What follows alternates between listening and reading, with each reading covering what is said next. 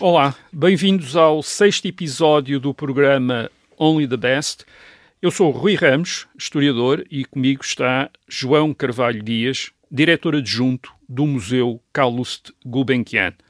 Já sabe, este programa é quinzenal e resulta de uma colaboração entre o Museu Calouste Gulbenkian e a Rádio Observador. Pode ouvi-lo aqui, na Rádio Observador e em podcast. Também já sabe que o objetivo é falar das histórias por detrás de uma das mais importantes coleções privadas de arte de todos os tempos, a coleção que Calouste Sarkis Gulbenkian reuniu durante uma vida inteira e que está hoje guardada e exposta no Museu Calouste Gulbenkian, em Lisboa. Já falámos aqui da Casa de Paris, na Avenue de Iéna, onde muitas das obras desta coleção estiveram guardadas durante a vida de Gulbenkian. Também já falámos de aquisições. Hoje vamos falar de outra coisa inerente a uma coleção: o seu transporte. Neste caso, vamos focar-nos na última grande viagem da coleção, a que fez eh, para vir para Lisboa, onde finalmente ficou instalada no Museu Calouste Gulbenkian. Eh, vamos às coisas elementares.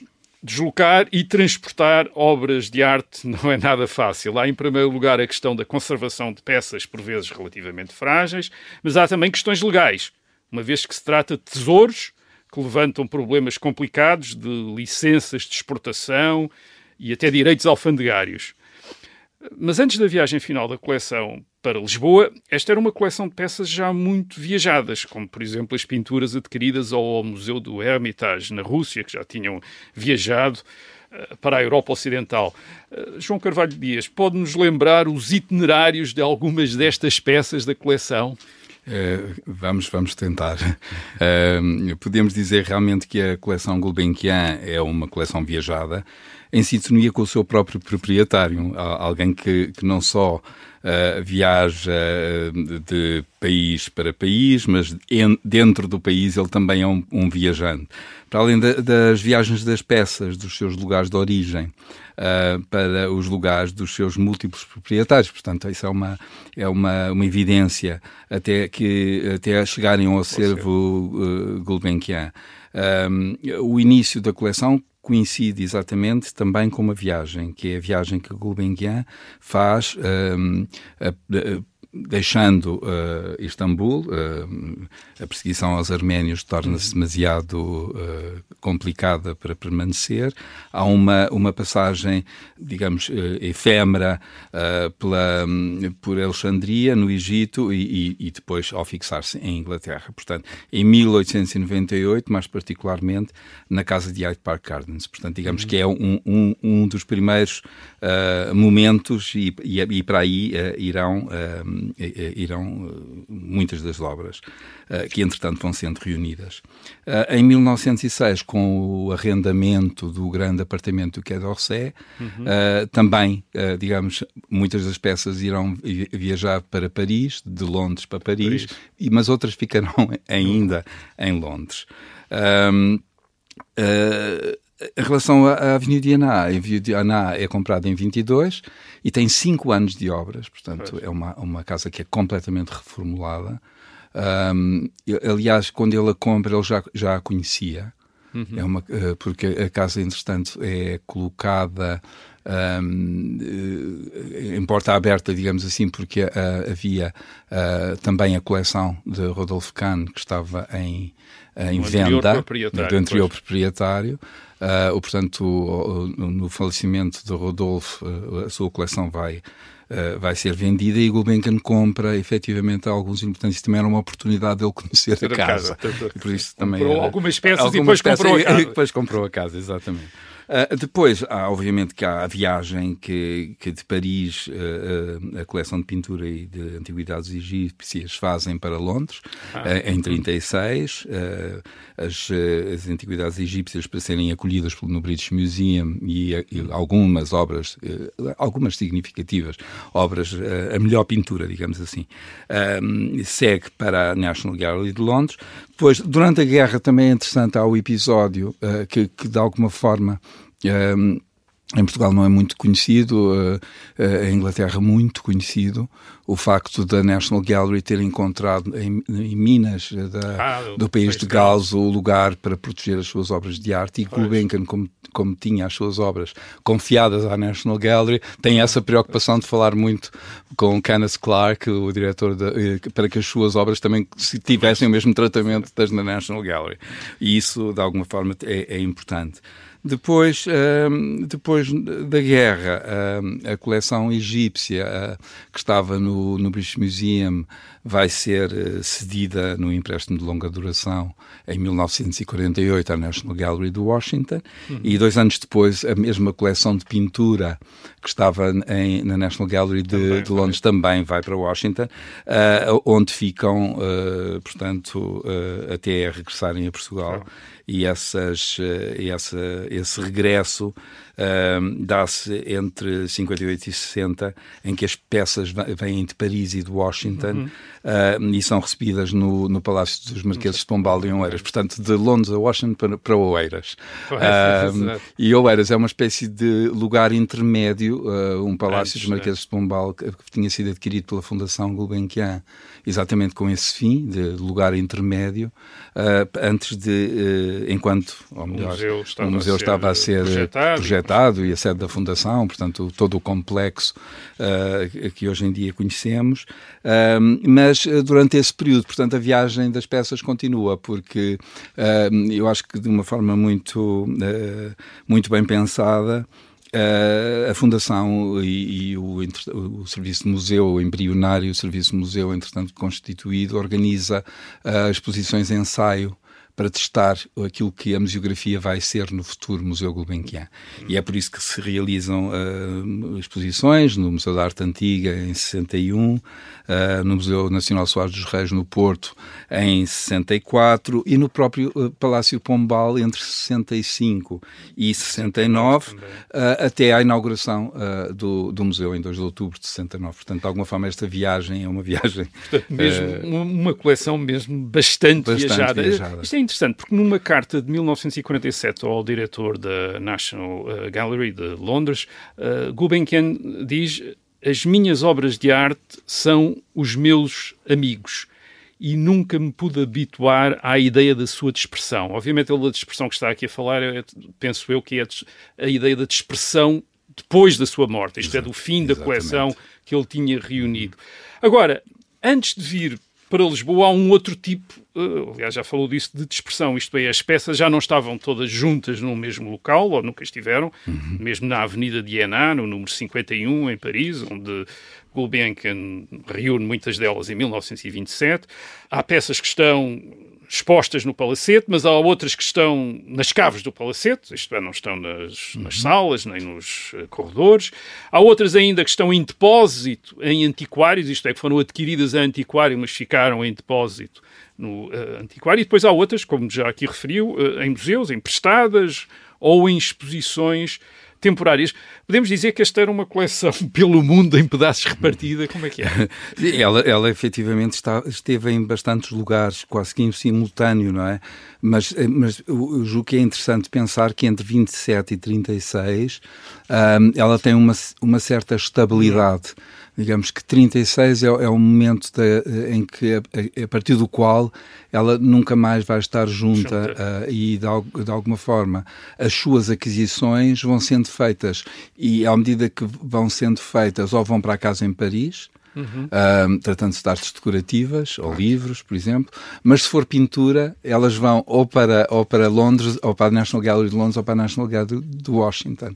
Uh, mesmo uh, os medalhões de Albuquerque, que também já falámos num destes falamos. episódios, eles, ao serem adquiridos, vão imediatamente para Washington juntar-se às antiguidades egípcias. Portanto, há, há peças portanto, que Gulbenkian nunca, nunca teve em sua nunca casa. Nunca teve em sua casa. Mas, e, portanto, de alguma forma, a sua ideia de juntá-las todas um dia sob o mesmo teto, que é, que é, que é algo que está uh, transcrito na frase uh, à entrada de, de, do Museu Carlos uhum. Gulbenkian, que é um excerto de uma carta que ele, uh, que ele dirige a John Walker, numa altura já muito avançada da sua vida, tem, uhum. é a expressão disso mesmo. Portanto, a coleção esteve efetivamente repartida uh, uh, e, e, ela própria provém de muitas geogra e diversificadas é geografias. Portanto, eu acho que isso também é interessante, porque se nós pensarmos que as lacas e, e as estampas do Japão, as porcelanas da China, uh, os tapetes e os manuscritos do Irão à Índia, as antiguidades egípcias e da Mesopotâmia, o todos todo os, os, objetos que provêm da Grécia Antiga ou, ou, ou da, da, Roma Imperial. Uhum. Um, portanto, para além, de, obviamente, da, da, da, produção artística europeia, uh, transformam-se neste acervo multicultural que tem um, uma riqueza artística extraordinária uh, é, é uma, e que permite hoje em dia uma, visi uma visita que é também ela própria uma viagem. Sim. É uma viagem eh, pelo percurso da história universal. Não é de toda a história universal, claro. uh, porque obviamente, como, como já temos referido, o Gulbenkian só comprava aquilo que lhe interessava, portanto há alguns períodos uh, não estão pois. representados e outros estão subejamente representados. O, o, século XVIII francês, por exemplo, é Sim. efetivamente um dos, dos uh, momentos de eleição. Interessa, é, mesmo. interessa mesmo. Ora bem, Gulbenkian morre em 1955. Uh, e a saída das peças dos Estados Unidos, nomeadamente as que estavam na National Gallery of Art em, em Washington, uh, e de Inglaterra, incluindo as que estavam no Museu Britânico em Londres, não terá tido grandes problemas. Mas as que estavam em Paris, no palacete da Avenida de implicou uh, difíceis negociações legais e diplomáticas, porque havia em França quem resistisse a perder a coleção e requereu até a intervenção do então enfim, foi necessária então a intervenção do uh, Presidente da República Francesa, então o General de Gaulle. Uh, qual a base legal dessa resistência uh, nos anos 50 à saída da coleção Gulbenkian de França para Portugal e como é que ela foi vencida? Como é que foi uhum. vencida essa resistência? Muito bem. Uh, talvez ainda antes, de, só, só fazer aqui um pequeno parênteses, é que uh, quando, quando as coleções saem de Londres para Washington, Uh, o Gulbenkian foi muito tratou esse assunto com muito com, com pinças, digamos hum. assim, porque o, para todos os efeitos a coleção tinha estado uh, à guarda destes dois grandes museus uh, ingleses durante um período muito difícil da história, não é? Claro, sim, durante sim, a guerra. Durante Portanto, a guerra. ele não queria que, ofender uh, nem o British Museum, nem a National Gallery, sim. e portanto tratou isso com uma enorme elegância. Que de alguma maneira protegeram, que, que protegeram as suas obras e que não, não, não queria que, que vissem isso como uma espécie, agora isto, o problema agora, está resolvido e agora vão para a América. Uh, não, isso foi muito bem, muito bem uh, tratado ao nível da correspondência, percebe-se muito bem esta, o uso da palavra como ela é, tão forte em determinados uhum. momentos, e ao mesmo tempo como há o reconhecimento, esse sim, do período em que elas estiveram uh, em depósito e da confiança que o Gulbenkian teve. Portanto, qual, qualquer um dos diretores, tanto da National Gallery como do British Museum, fazem la largos uh, elogios a Gulbenkian pelo facto de ter uh, disposto as suas coleções durante tanto tempo. Uh, relativamente à, à questão da, da resistência, uh, eu julgo que se compreende. Uh, Tratavam-se em alguns casos de obras absolutamente de referência, obras extraordinárias. houve efetivamente, relativamente a 70 peças, o, foi, foi recusado essa exportação, por, porque revestiam, de acordo com a lei francesa de 41, aquilo que é designado por interesse nacional. Uh, todavia, eu julgo que aí temos que pronto, enaltecer o papel da diplomacia. Ah, a diplomacia pois. é sempre extraordinária Sim. e nós sabemos que hoje em dia ela também joga um papel muito importante na história do mundo uh, muitas vezes uh, colocada em, em, segundo plano, mas a diplomacia foi fantástica e a diplomacia portuguesa teve um papel extraordinário. O embaixador de Portugal em, em, Paris e depois, Marcelo obviamente, Matias, Marcelo Matias, Matias. E, e, depois a, a, a intervenção de, de André Malraux, que era o ministro, que era da, o ministro cultura. da Cultura, uh, conhecido até Sim, como escritor, escritor também portanto, interessado em, em, arte. Em arte, o homem do Museu Imaginário, Imaginário portanto, pois. alguém que conhecia muito bem estas, estas coisas. E efetivamente estes esses uh, obstáculos foram sendo uh, negociados, ultrapassados. Um, houve, naturalmente, contrapartidas, claro. e, e, mas puderam finalmente viajar para Portugal e estarem em Lisboa, onde nós gostamos muito que estejam e permaneçam.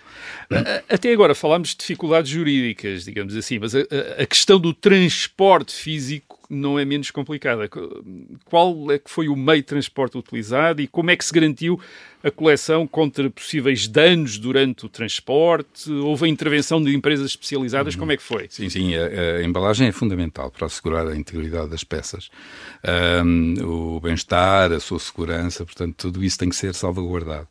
Um, a Fundação contratou a empresa Schnü, uh, que era uma empresa que o Gulbenkian utilizava, portanto, e ah, ainda, ainda existe hoje em dia, uh, e é uma, uma, uma, grande empresa que faz, os, uh, portanto, especializada na, no transporte de obras de arte, e, e utilizou vários meios, portanto, a, a, a coleção veio de, de, de comboio, comboio, mas antes, antes de, de, comboio foi transferida da casa por caminhonete, e depois do comboio, novamente de caminhonete, caminhonete. para o lugar de destino. Portanto, de alguma forma, uh, nós temos um registro fotográfico extremamente interessante ah, desse percurso, desde a, desde a saída de Paris, da Avenida Diana, portanto, todas as construções em madeira que são feitas para ah, os móveis poderem, poderem uh, deslizar pelas escadas, etc. Portanto, de uma forma muito criativa. Uh, são, momentos, são efetivamente documentos históricos e, e, e reveladores de, desse, desses cuidados que rodearam toda esta operação. Uh, Gulbenkian era muito exigente uh, nestas áreas e é interessante que uh, é interessante e de alguma forma uh, a lição de Gulbenkian foi muito bem apreendida pela Fundação porque foi. obviamente teve os mesmos cuidados que obviamente o colecionador tinha. O, o, João Carvalho Dias já mencionou que portanto as peças começaram a chegar a Portugal, mas o atual edifício do Museu Calouste Gulbenkian ainda não existia. Uh, só foi inaugurado em 1969 e, portanto, foi preciso arranjar um alojamento provisório e a Fundação, como o João Carvalho Dias já mencionou, comprou o Palácio dos Marqueses de Pombal, em Oeiras, onde a coleção esteve entre 1965 e 1969, e onde, por, algumas fotografias, quase parece que se reproduziu nas salas do Palácio o ambiente de domicílio da uhum. Avenida, Avenida de Iena. Mas também houve exposições temporárias, no Museu da Arte Antiga, em Lisboa, já falámos aqui dessas, do Museu Nacional do Soares dos Reis. Portanto, como é que foi essa vida da uhum. coleção em Portugal antes do museu? Uh, pois é, exatamente essa, uh, essa permanência no Palácio uh, dos Marqueses de Pombal como muito bem diz, uh, num contexto de residência pois, é? palaciana, o hotel particular transformado uh, numa, num palais português uh, e, uh, e as exposições, portanto, que serviram de teste a essa. Ah, isso é uma e isso é muito importante porque testaram-se, foi a oportunidade de testar modelos de vitrina, estrados para os tapetes, uhum. muitos deles seguidos depois na, no próprio no museu, próprio e, que, museu. e que muitos deles ainda, ainda permanecem, ainda hoje. Uh, ao mesmo tempo, uh, for, for, foram oportunidades únicas para o público para, para os visitantes não é? conhecerem este espólio extraordinário que de outra forma ficaria armazenada só, só até ao, ao museu até ao museu abrir e só quando o museu abrisse em 69 o museu definitivo digamos assim é que teria acesso. E isso foi uma forma muito muito interessante da fundação uh, lidar com esta com a coleção nos seus primeiros uh, tempos. Um, relativamente a este período, como, como diz, o que, é que, o que é que se aproveitou? Era efetivamente a inventariação, a investigação, uh, todas essas preocupações que as primeiras uh, equipas do museu tiveram, em que se destaca a doutora Maria Teresa Gomes Ferreira, uh, recentemente falecida, uhum. que viria a ser uh, diretor do Museu Gulbenkian e cuja obra aqui de, gostaria de enaltecer. Uhum. finalmente, a coleção já estava em Lisboa, a quando das grandes inundações de novembro de 1967. Como é que a coleção sobreviveu? É um momento muito marcante da vida da coleção e que marcou para, para o futuro também, uhum. porque efetivamente houve um, um, conjunto de obras muito significativo que ficaram afetadas. Uh, é um momento muito triste para a história do país, claro, e porque efetivamente morreram, morreram centenas, de centenas de pessoas. Uh, efetivamente houve um, uma resposta muito pronta não só do Dr. Azeredo Perdigão, mas toda a equipa. Só para dizer, as obras estavam, uma parte estava nas caves do, do, uh, do, do Palácio, do palácio de, dos Marqueses de Pombal em Oeiras e são afetadas pelas cheias, pela água, Exatamente, pela lama. Pela é? lama. Sobretudo a água e a lama são os, os grandes inimigos da, uh, de, de, de, dos objetos, dos digamos, objetos, claro. uh, e, a, e, o facto das, das reservas, digamos assim, estarem no subsolo, ah. a, a água entrou exatamente pelas, pelas guardas eh, que dão para o exterior, para o jardim, respiradores, e, e, portanto, a partir daí, com, com, a, com a voragem de, de, da água, digamos, e a velocidade com que ela entrou, a, a, zona que supostamente seria a mais segura do palácio tornou-se a mais, mais, eh, a mais vulnerável. E, porque todas as peças que estavam no interior do palácio, palácio não, não foram afetadas, claro. porque estavam a um nível já muito elevado. Um, isso foi um, um, processo longo de recuperação uh, e que teve o apoio internacional. Portanto, Gulbenkian, uh, uh, a coleção Gulbenkian teve nesse aspecto o, o, ano anterior, portanto, teve a vantagem de um ano anterior, se podemos chamar assim, da, das grandes cheias do Arno em, em Florença, ah, sim, sim. que também entraram pelo Palácio dos Uffizi, pelo pois. museu, e, e, e danificaram, e a partir daí constituíram-se escolas. Até aí portanto, estamos a falar numa altura, em, uhum. em, nos anos, fins, dos anos 60, em que tudo isto ainda era muito novo ao nível da intervenção. Novo, e, e desenvolveram-se técnicas é, e a técnicas, coleção Gulbenkian aproveitou e, isso. E, é? aproveitou isso. E depois também o apoio que foi dado pela, pelos uh, investigadores uh, turcos que também trabalharam a coleção islâmica e que, de alguma forma, portanto, entre os vários saberes e a constituição do laboratório uh, da, de conservação do, do museu, que, uhum. que, serviu um pouco de, de escola, um, conseguiu-se recuperar uh, com é, apoio de entidades externas, escolas de belas artes. o que tinha sido danificado. Exatamente, isso, o que tinha Muito sido bem. danificado. Bem, obrigado ao João Carvalho Dias. Voltaremos daqui a 15 dias para falar de outra dimensão da coleção de Carlos Gulbenkian, o seu interesse pelos têxteis preciosos, nomeadamente sob a forma de tapetes persas, em que era reputado como um grande conhecedor. Até lá e contamos consigo para continuar esta viagem.